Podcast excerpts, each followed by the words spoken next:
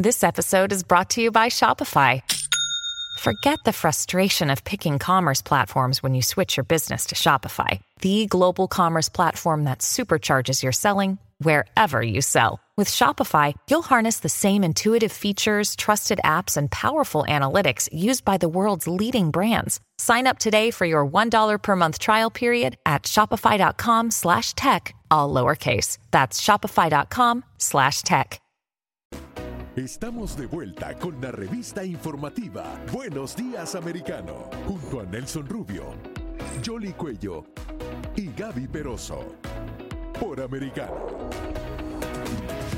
Y somos americanos y siempre recordamos eso, ¿verdad, Gaby? Y vamos a hablar ahora de tecnología. Hay que bajar la aplicación si no lo ha hecho para que también la tenga en sus hogares. En Amazon Fire, en Roku, en Apple TV, también está en Pluto y en cualquier otra plataforma que pueda usted bajar la aplicación y por supuesto en su teléfono celular. Y cuando hablamos de tecnología, se nos viene un nombre a la cabeza enseguida, ¿verdad? Y aquí la tenemos en vivo y en directo Pablo Quiroga, nuestro host de Tech Talk y quien justamente se encarga de todo ese tema tecnológico que siempre se liga con la política porque nunca están divorciados. Sí, ¿cómo están? Buenos días, Buenos bienvenido. días. Gracias por estar aquí con nosotros. Yo feliz, me encanta, es mi programa favorito, así que feliz de compartir con ustedes. No estoy a través de una pantalla, sino que estoy aquí en sitio en Miami con ustedes para poder conversar de tecnología política, es toda información, es poder, todo hay que Sí, estar atento a lo que está pasando en la la política mueve el mundo, hasta la tecnología, ¿no? Y nos dimos cuenta hoy con las declaraciones de Facebook. ¿no? Uy, eh, lo, que, lo que pasa con Facebook es terrible. Y de hecho, me gustaría que conversásemos sobre esto porque eh, lo podemos vincular con un estudio que salió con, de Pew Research Center. Sacó un estudio como también las generaciones nuevas, por ejemplo, los eh, no los millennials, porque millennials podría ser yo, por Ahora ejemplo. es la generación Z, La ¿no? Z, están los Ya- ya están acabando el incluso la alfa, imagínense. Pero eh, es increíble cómo van variando los distintos públicos para los distintos tipos de aplicaciones. Llama la atención que con Facebook las generaciones más jóvenes no se están interesando, sino que están aprovechando otras plataformas como por ejemplo TikTok o Snapchat, ni siquiera Instagram. Entonces aquí el problema de Mark Zuckerberg es grande. ¿Por qué? ¿Qué es lo que está pasando con Facebook, por ejemplo? Facebook se está moviendo en el perfil etario a la misma generación de nosotros. O sea, por ejemplo, para yo... ellos les parece aburridísimo. Yo le hablo a mis hijos y me dicen, Es es que- que, que Facebook es como un dinosaurio, eso no se mueve. Es que hoy en día, es estar- ¿qui- ¿quién tiene Facebook, por Pero ese tren venía desde hace rato para Facebook, ¿no? Pero es que el problema es que no se ha sabido reinventar. En Facebook en Pero los Meta últimos no es su reinvención. Es que Meta es, eh, sí, cuando se creó Meta, eh, la idea era poder abarcar otros proyectos como por ejemplo el metaverso, pero el metaverso todavía es algo que no existe. Se está trabajando en esto, la tecnología va avanzando, hay muchísimo dinero invertido, pero todavía no lo vemos materializado. Recién eh, la semana pasada fue que eh, Mark Zuckerberg mostró cómo iban a ser los avatares dentro de este mundo de Facebook, de metaverso, de Facebook, pero a la gente no le gustó dijeron, no, pero ¿qué es eso? O sea, hasta uno puede hacer algo con Photoshop eh, de mejor forma y sale más lindo y más interactivo. O, por ejemplo, los típicos avatares que uno tiene en el iPhone también son de mejor calidad que lo que se estaba viendo en la plataforma del metaverso de Facebook. Entonces, hay distintas cosas que eh, ha hecho que Meta no ha sabido reinventarse o llegar a estas nuevas generaciones. Porque, disculpa, ahí, justo, también los papás, mamás, abuelos, estudiantes, eh, profesionales son los que tienen Facebook, pero las nuevas generaciones no. Pero él compró por eso Instagram, porque también Claro. quería captar cuando Instagram comenzó a subir, dijo, ok, esta va a ser mía, hasta la plataforma de WhatsApp que también la tiene, la tiene Meta, E, ¿no? e imita TikTok, porque con los Reel y todo eso es, es una imitación. A mí me llama la atención enormemente. De hecho, Meta trata de adquirir diversas compañías que podrían llegar a tener algún tipo de futuro en la industria. Y eh, es dueño de, por ejemplo, ya lo dijiste, WhatsApp, también Instagram, pero también otras compañías de realidad virtual. Eh, y de hecho hay una polémica porque se le iba a demandar a Meta y a Mark Zuckerberg como representante de Meta para ad- por haber adquirido una compañía de realidad virtual que se llama Within. Y ese, y ese Pero problema... ¿por qué? ¿Por monopolio? Sí, porque se estaba comiendo todo el mercado de esta realidad virtual con su proyecto del metaverso, porque también adquiere otras compañías relacionadas a esto. Y esta aplicación tiene una, un, funcionamiento muy curioso para los eh, sistemas de salud. Por ejemplo, uno podía instalar esa aplicación y tener distintos eh, sensores, valores sobre la salud y eso también podría aplicarse en un metaverso. Por ejemplo, yo mandar eh, mis pulsaciones o mi estado de ánimo o también características fisiológicas mías al teléfono para poder aplicarlo a mi avatar. Cosas así o proyectos así pudiera ser, cosa de hacerlo más original, más real este metaverso. Y se le estaba demandando por posible monopolio, pero entró en una polémica y varios medios también reporteaban que producto de eso comenzaron unas negociaciones con la Casa Blanca para que le retiraran esa demanda y a cambio también eh, Facebook podía seguir este discurso, la línea o las políticas con a favor del gobierno. Entonces, Ahora, ahí hablaban siempre independencia. la por ejemplo, en casos como el de Hunter Biden. Eh, yo no creo que esa declaración haya sido casual. Casualidad. Eh, yo creo que lo hizo con toda la intención porque dijo, viene esta avalancha y es mejor que yo diga, fue el FBI, no fui yo el que lo censuró directamente. De hecho, esta mañana eh, estaba leyendo eh, diversos medios y salía que un grupo de senadores ya estaba preparando una demanda para justo este tema, para enfrentarlo y ver bien cómo se está regulando el tema. ¿Por qué? Porque hoy en día, nosotros decíamos antes que la información es poder, hoy en día las redes sociales es el poder. Pero es que ese es gran, el gran debate que ha habido, sobre todo porque todas estas redes sociales tuvieron un impacto y lo han tenido en las elecciones, sobre todo eh, Twitter, eh, cuando comenzaron a censurar a, muchas personas que todavía eh, lo están haciendo. Y es por eso que algunos consideran que hay que comenzar a regular cierta porción y eso es parte de lo que todavía no está claro en la ley. Y lo de Mark Zuckerberg, todo el mundo dice que eso está curiosamente ligado al hecho de que un agente del FBI, que fue el que aparentemente llevó a que no se publicara y no se analizara la computadora de Hunter Biden, ya renunció a la agencia y por ahí estaban diciendo incluso que hasta había contratado un abogado, pero eh, seguramente van a comenzar audiencias. En el Senado lo que, lo que quieren hacer son esas audiencias para que salga a la luz toda esta, eh, toda esta información. Pero indudablemente a Mark Zuckerberg no le está yendo muy bien, por lo que tú no nos estás contando. ¿no? le está yendo bien. Eh, quizás ahora puede considerarse como una situación normal. si yo le pregunto, oye Marca, ¿cómo estás? Normal, puede decirme eso, pero la visión de aquí a largo plazo no es positiva, no es buena, excepto si llega a reinventarse o hacer un cambio grande para recuperar la credibilidad de estas nuevas generaciones, porque son estas nuevas generaciones las que no están consumiendo el contenido que él produce. De hecho, también lo vimos hace unos dos meses atrás, ustedes tienen cuenta de Instagram, yo la sigo. Instagram se está renovando completamente y cada vez más se parece a TikTok ya las fotografías casi no se ven o casi ya no te hacen like. Si ustedes se fijan, o yo puedo hacer un experimento, yo subo una fotografía y ya no es la misma cantidad de personas que hacen like en mi foto. ¿Por qué? Porque ellos están cambiando el algoritmo y están haciendo que los reels a través de esos videos la gente pueda verlos por sobre las fotografías. Entonces la idea es que en algún minuto Instagram ya no sea fotografías, sino que sea solamente videos. Entonces esos cambios se están eh, llevando paso a paso, pero la gente quizás todavía no está preparada para esto. Eh, mencionas TikTok, pero TikTok también está haciendo algo muy particular, porque si a ti te mandan un TikTok, a veces lo puedes ver y no tienes que tener la cuenta, pero hay algunos que si no tienes la cuenta o te están como obligando para que, para que la hagas y no la vas a poder ver, ¿no? También. Esa es como una opción para captar más suscriptores. Eso también, justamente, son tipos, distintos tipos de engagement, cómo pueden eh, persuadir a la gente para ingresar a la plataforma. Aquí la gran diferencia también, y muchos lo saben, pero quizás no le toman el peso, es que una, eh, una plataforma es China y la otra también es de Estados Unidos. Ahora bien, ¿en cuál vamos a confiar o en cuál podemos llegar a confiar? Hasta el eh, momento senadores como Marco Rubio dice que TikTok no hay que bajarlo bajo ninguna circunstancia porque van a espiarte completamente. O sea, le das acceso a tu cámara y a todos tus datos. La tecnología es poder hoy en día y de hecho todos sabemos que eh, cualquier empresa china que, que sea y que esté establecida en China, también una parte pertenece al gobierno y el gobierno puede llegar a tomarla en cualquier minuto. Entonces eso es lo que se habla con el flujo de datos. Algunas veces, y ya ha habido bastantes declaraciones de parte de las oficinas de TikTok, eh, tanto en Estados Unidos como en Latinoamérica, que han dicho que no, que nuestros, eh, en nuestros servidores que están acá se alojan solamente la información de la gente de Estados Unidos y de esta parte del mundo. Pero eso nadie lo asegura, mm, nadie puede comprobarlo. Pablo, se nos va el tiempo y queremos hablar también de Elon Musk, eh, esa supuesta compra de Twitter, si la hace, no la hace, está retrasando el juicio, era para el 17 de octubre, ahora presentó él mismo un cronograma.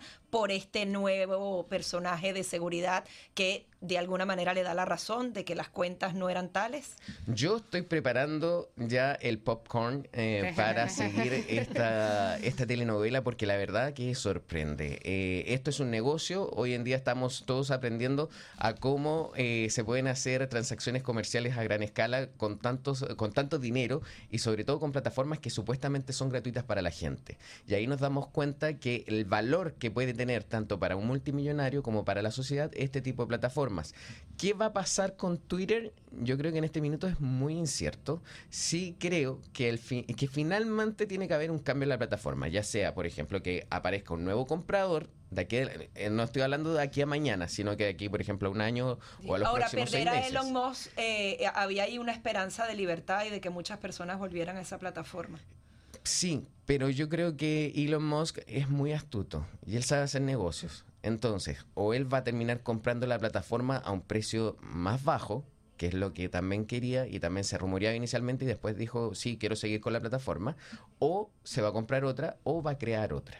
No creo que cree otra. ¿Por qué? Porque el mercado no da tanto. No está para tanto, ¿no? Pero de, pero de todas maneras ah, el proceso legal continúa, ¿no? Porque es que esta es una contrademanda que él eh, eh, entabla y en la que están saliendo a relucir eh, un secreto a voces. Y es que le están preguntando a Twitter cuántas cuentas falsas o bots tienen ustedes, porque eso también es importante y la acción ha estado cayendo justamente la acción cae. Cada vez que sale una noticia de Twitter, las acciones caen. Y eso es terrible para la compañía, terrible para los accionistas. La imagen de la compañía está debilitada y hay que tomar mucha atención. Quizás la gente se pregunta en sus casas, eh, ¿qué me importa a mí? Que esto es lo que pasa con Twitter.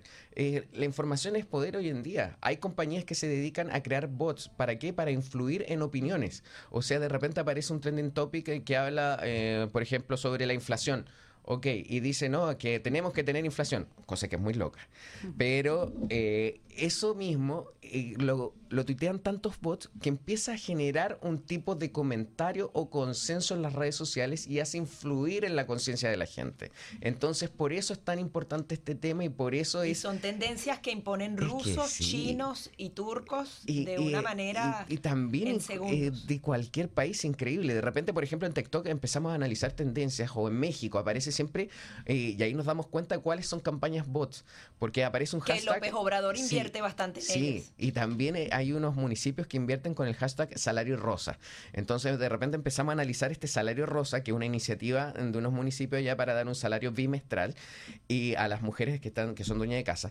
Pero nos vamos a revisar cada una de esas cuentas, empezamos a escoger eh, cuentas random ahí y vemos que son cuentas que son creadas hace un mes o cuentas que no siguen a nadie y que no tienen ninguna interacción. Entonces, o sea, que son esas famosas cuentas bots. Esas son las cuentas bots, que son programas que lo hacen de forma automática y solamente comienzan a retuitear y esparcir un mensaje. Claro, ¿Qué mensaje? Que el que puede pagarlo lo hace. Hay un dicho que dice que tú repites tantas veces una mentira y te la que la gente termina Sí, que se convierte en verdad. Entonces, ahí hay que estar atento. El futuro de los Bitcoin, todo este tema que han caído todas estas monedas, ¿cómo lo ves? Yo estoy preocupado. Tienes inversión. Estoy preocupado, pero no hay que volverse loco.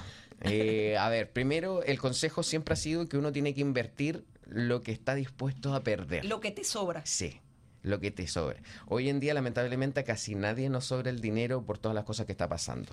El Bitcoin, las criptodivisas en general, tienen un precio muy bajo ahora. ¿Por qué? Porque empezó a indexarse de la misma forma que está la economía. Inicialmente las eh, eh, criptodivisas se habían creado para ir de forma paralela, pero no con los vaivenes de la economía tradicional que conocemos nosotros. Por cosas eh, de los grandes, poderosos sostenedores de las criptodivisas, esta situación se fue mezclando entonces, cada vez que hay un problema económico a nivel mundial, también repercute en las criptodivisas.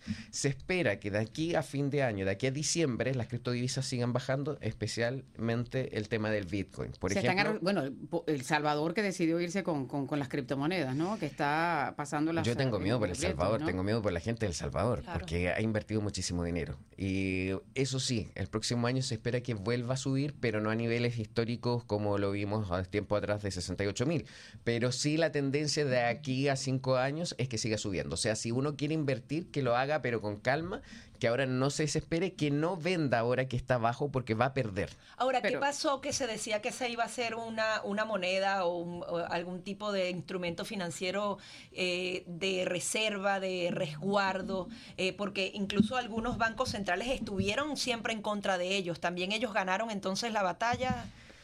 Es una batalla, yo creo que eh, donde no hay ni ganadores ni perdedores. ¿Por qué? Porque todos están aprendiendo a que en el futuro todo el dinero va a estar digitalizado. Entonces, van a estar las criptodivisas como existen ahora, pero también los países están invirtiendo en sus propias divisas digitales.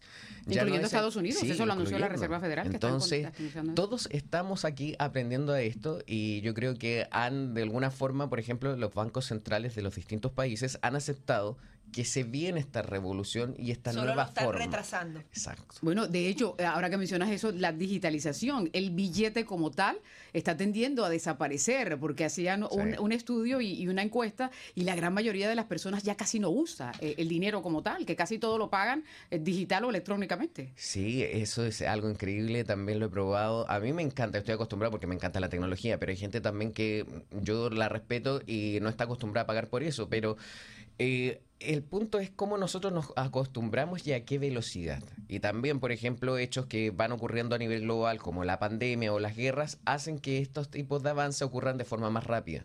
el punto es que la gente tenga que aprender y que sepa de esto para que no eh, la sorprendan, para que no la estafen.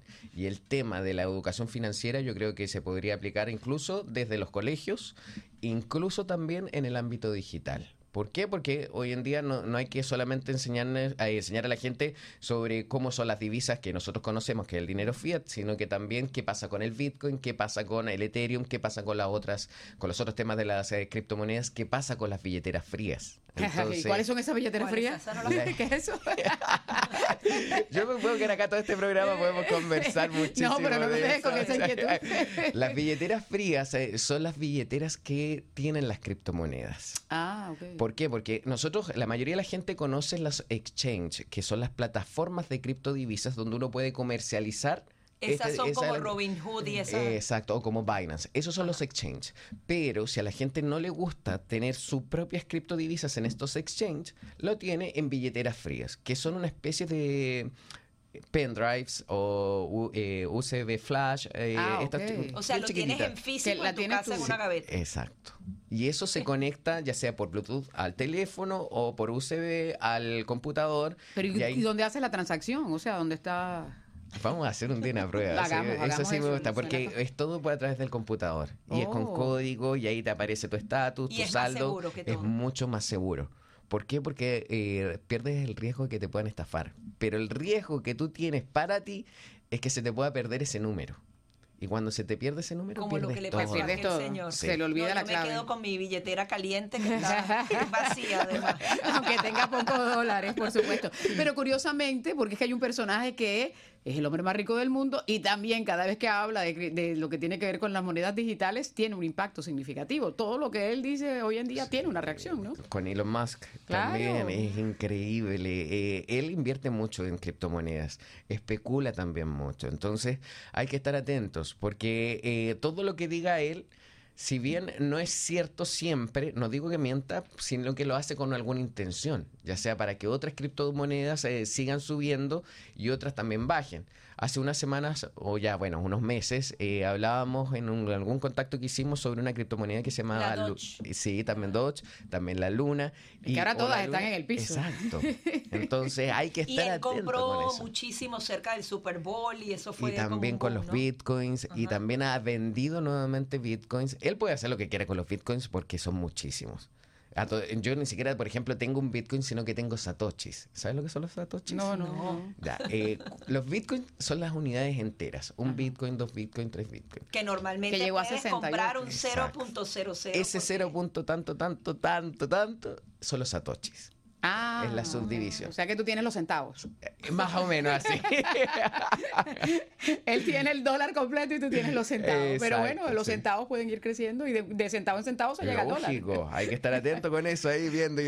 Pablo, ¿qué tienes en tu programa? Hoy muy interesante vamos a estar abordando sobre el metaverso, lo que está ocurriendo hoy en día, las críticas que se está llevando Meta en torno al metaverso, cómo se está regulando esto, porque eso también va a ser eh, muy interesante. Y en el otro bloque también vamos a estar abordando eh, el tema de las guerras espaciales, si el mundo va a estar preparado o no para llevar a cabo una guerra espacial. ¿Podremos soportarlo? Hay tecnología, hay tecnología Bueno, para eso y eso a vamos a estar y atentos. No, no, no, si estamos aquí que nos peleamos en la Tierra, ahora nos vamos a pelear en el espacio. Terrible, imagínense. Así que eso vamos a estar abordando. La guerra de las galaxias. O sea, muchas gracias por estar aquí con nosotros. Gracias, que estén bien. Chao. Vamos a hacer la pausa y regresamos con más para ustedes aquí en Buenos Días, Americano. Enseguida regresamos con más. Junto a Nelson Rubio, Jolly Cuello y Gaby Peroso. Por Americano.